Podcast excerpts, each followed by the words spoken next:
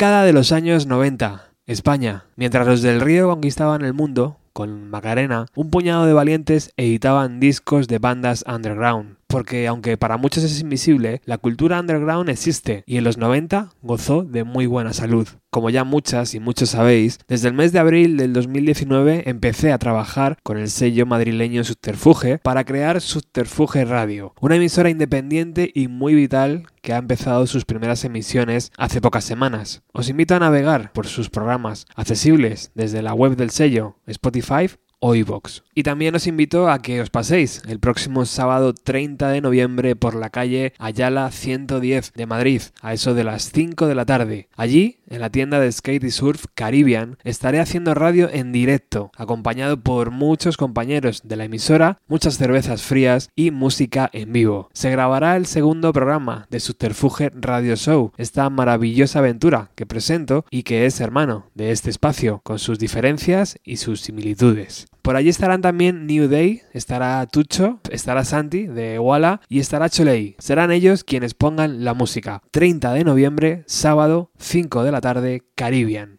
calle Ayala 110, Madrid. Planazo. Vente con tus niños, vente con tus colegas, vente con tu chica. El espacio, simplemente el espacio, merece la pena conocerlo. Dicho esto, hoy me apetece repasar con vosotros los 11 discos que me marcaron de la década de los 90 del amplio catálogo de Subterfuge Records. Y sin más, vamos a empezar este repaso. Puesto número 11. Arranco la lista de discos con Manta Ray en última posición y explico el motivo. Su primer disco, lanzado en 1995, no me llegó en su momento. Yo andaba perdido caminando entre el grunge, el Britpop y demás etiquetas que venían de tierras lejanas. Con el paso de los años me arrepentí mucho de la empanada juvenil que tenía por aquel entonces, pero esas cosas pasaban. De ahí que lo coloque en última posición. 1995, álbum homónimo de Manta Ray, con Nacho Álvarez al bajo, Juan Luis Ablamedo a la batería, Nacho Vegas a la guitarra y José Luis a la voz y a la guitarra. El disco se grabó en octubre del 95 en Gijón, fue producido por Paco Loco y también por la propia banda y se lanzó en noviembre de ese mismo año.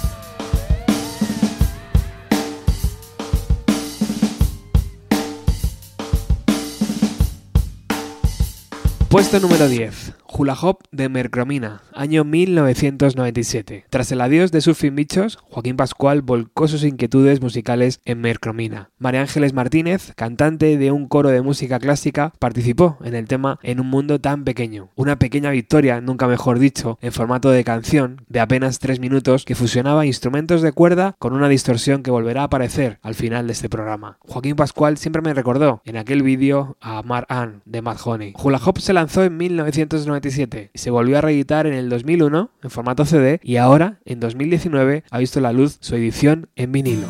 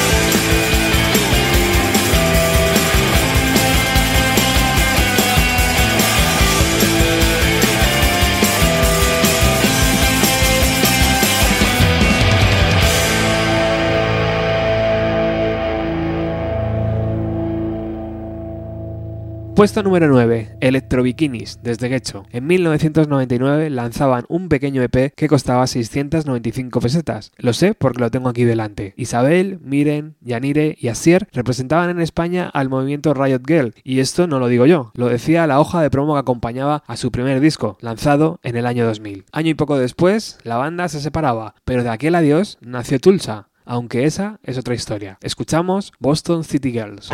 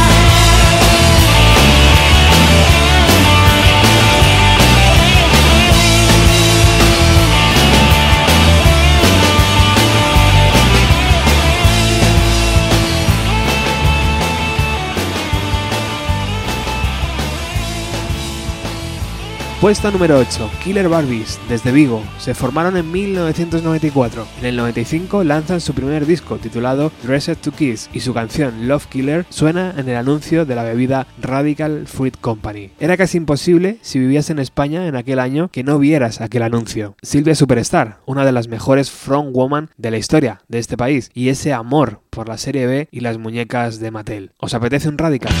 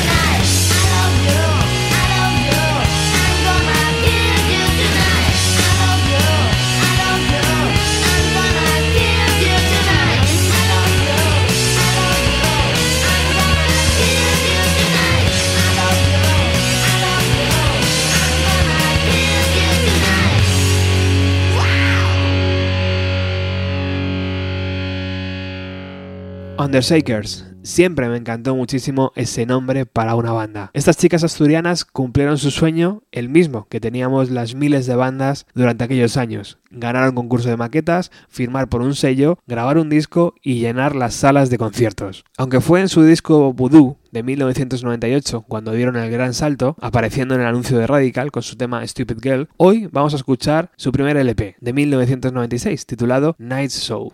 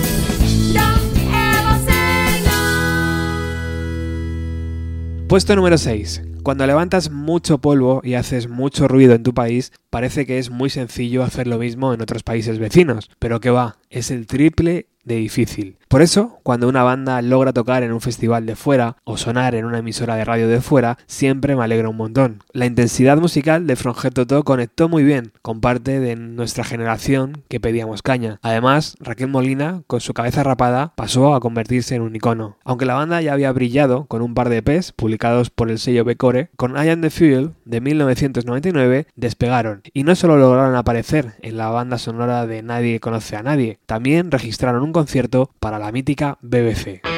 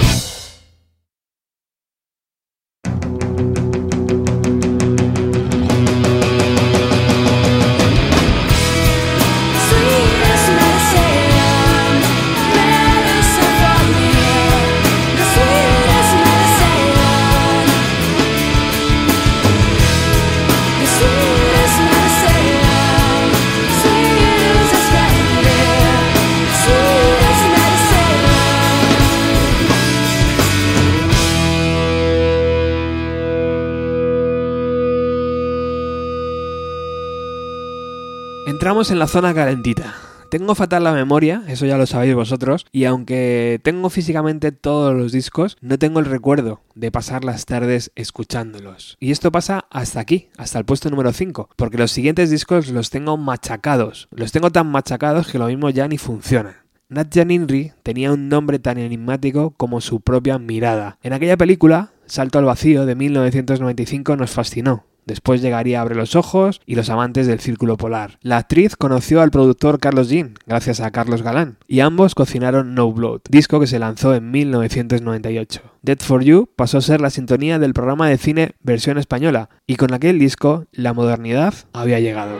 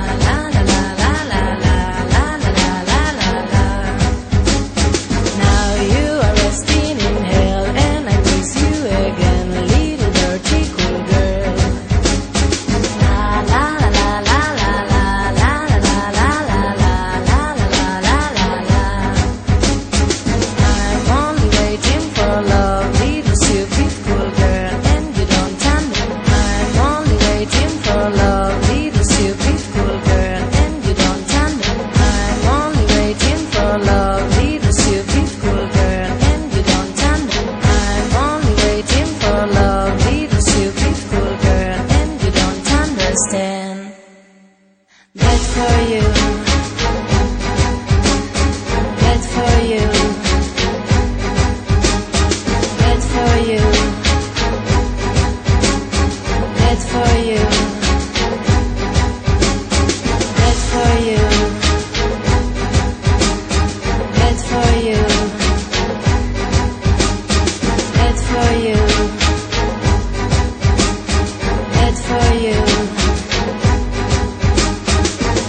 Puesto número 4.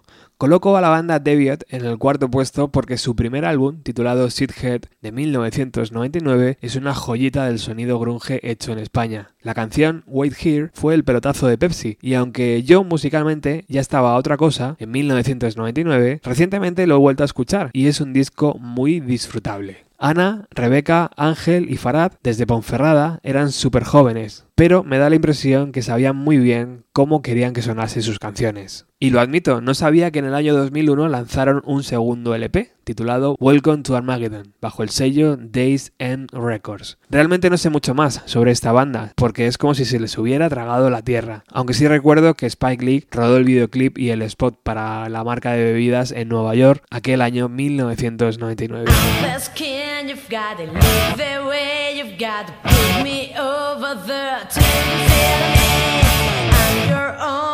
imagination.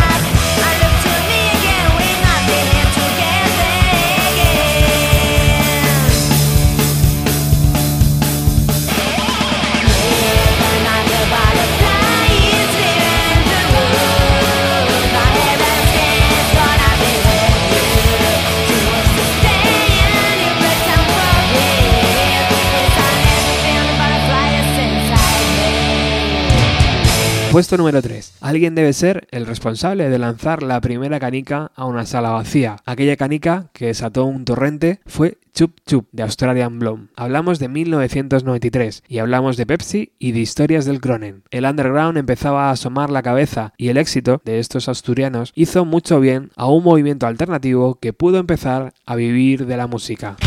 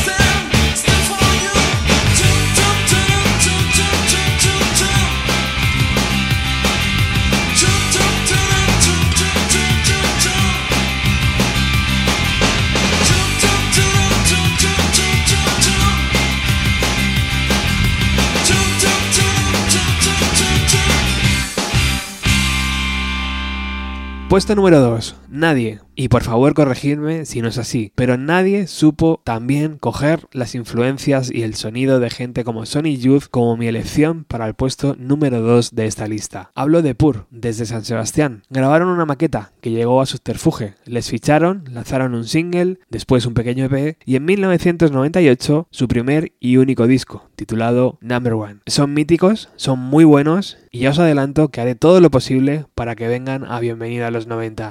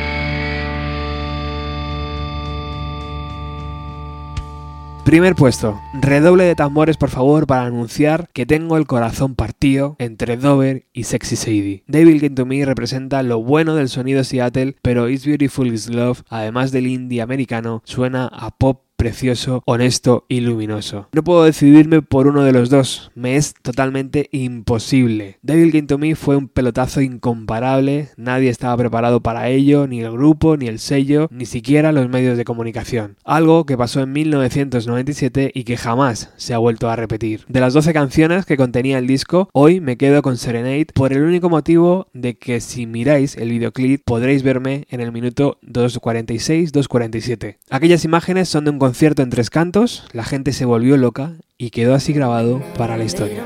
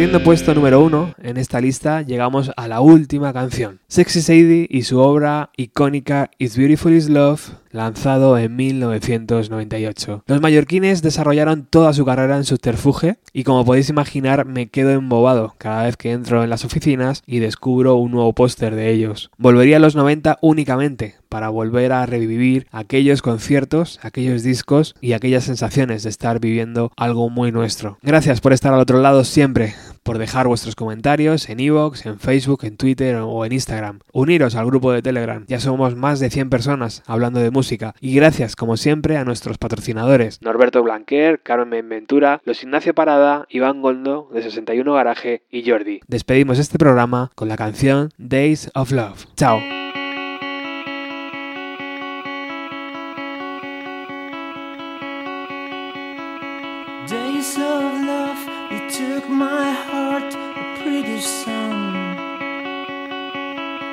fly in the sky, you sleep in my mind, it's beautiful.